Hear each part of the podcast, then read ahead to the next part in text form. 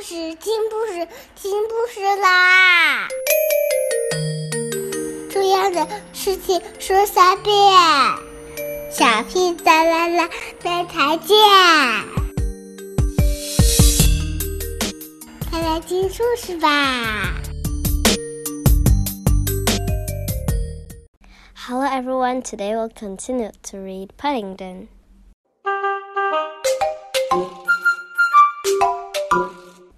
Mrs. Brown looked at her husband. I thought you said you'd looked everywhere, she exclaimed. Well, we just come from the dining room, said Mrs. Brown, looking very sheepish. I didn't think he'd be there. It only goes to show, said Mrs. Bird hastily, as she caught sight of the expression on Mr. Brown's face. How easy it is to give a bear a bad name. Paddington looked most interested when they explained to him what all the fuss was about. I never thought of coming down the chimney, he said, stirring the fireplace. Well, you're not thinking about it either, replied Mr. Brown sternly. But even Mr. Brown's expression changed as he followed Paddington into the dining room and saw the surprise that had been prepared for him.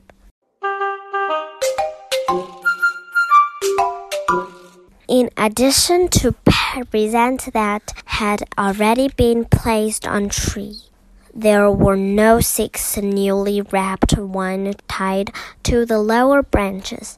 If the Brown recognized the wrapping paper they had used for Paddington's presents earlier in the day, they were much too polite to say anything.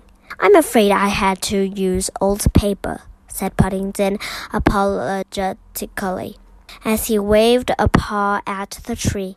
I hadn't any money left. That's why you had to go in the other room while I wrapped them.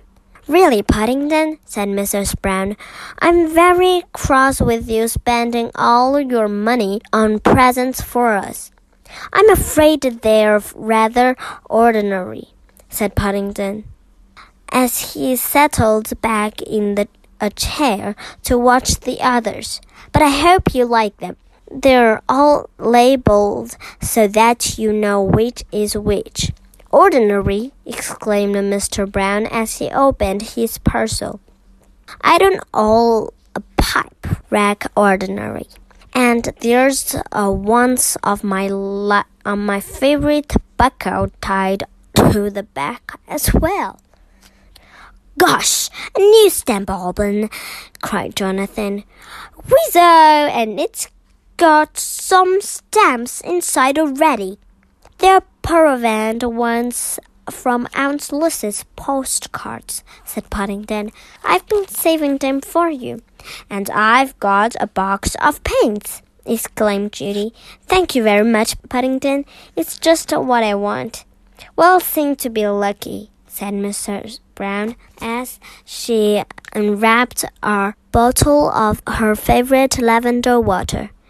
How did you guess? I finished my last bottle only a week ago. I'm sorry about your parcel, Mrs. Bird, said Paddington, looked across the room. I had a bit of a job with the nuts. It must be something special, said Mr. Brown. It seems old string and no parcel. That's because it's really clothesline, exclaimed Paddington. No string. I rescued it when I got stuck in the revolving doors at Crumbold and Ferns. Let's make two presents in one, said Mrs. Bird as she freed the last of the knots and began unwinding her yards and yards of paper. How exciting! I can think what it can be. Why, she exclaimed, I don't believe it's a brooch and its shape like a bear. How lovely! Mrs. Bird looked must touch as she handed a present round for everyone to see.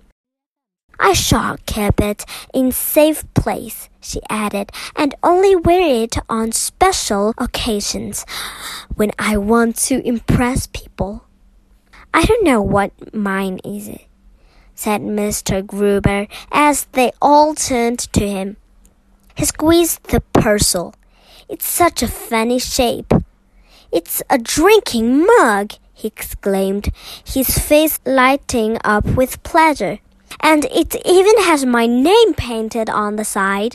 It's for your elevenses, Mr. Gruber, said Paddington. I noticed your old one was getting rather chipped. I'm sure it will make you make my cocoa taste better than it ever has before, said Mr. Gruber. He stood up and cleared his throat. I think I would like to offer a vote of thanks to young Mr. Brown, he said. For all his nice presents, I'm sure he must have given them a great deal of thought.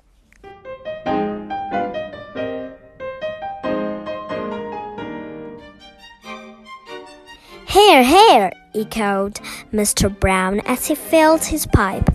Mr. Gruber felt under his chair, and while I think of, it, Mr. Brown, I have a small present for you. Everyone stood round and watched while Paddington struggled with his parcel, eager to see what Mr. Gruber had bought him.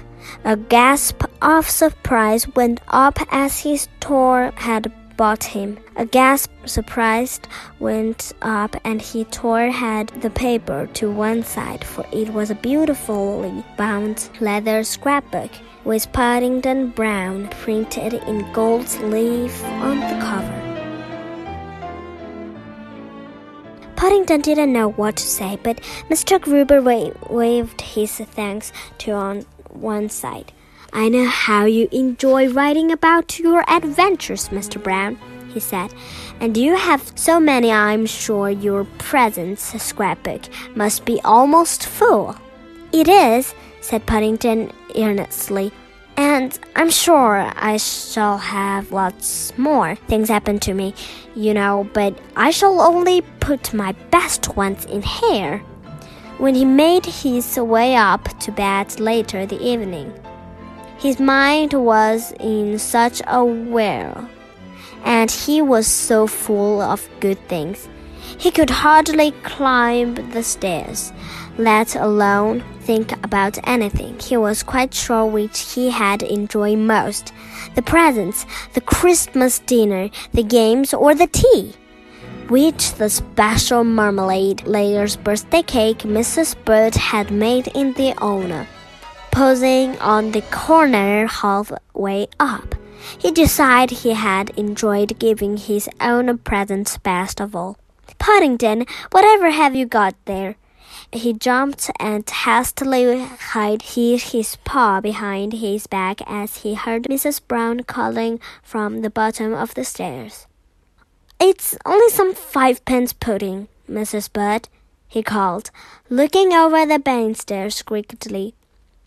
I thought I might get hungry during the night and I didn't want to take any chances. Honestly, Mrs. Brown exclaimed, and she was joined by the others. What does that bear look like? A paper hat about the sizes too big on his head, Mr. Gruber's scrapbook in one paw, and plate of Christmas pudding in other. I don't care what he looks like, said Mrs. Brown, so long as he stays that way. The place wouldn't be the same without him. But Paddington was too far away to hear what was writing in his scrapbook.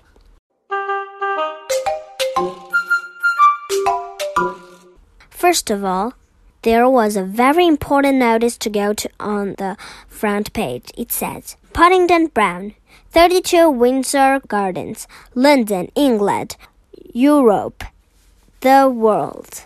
Then on the next page, he added in large capital letters, My Adventures, Chapter 1. Paddington sucked his pen thoughtfully for a moment, and he then carefully replaced the top on the bottle of ink before it had a chance to fall over the sheets.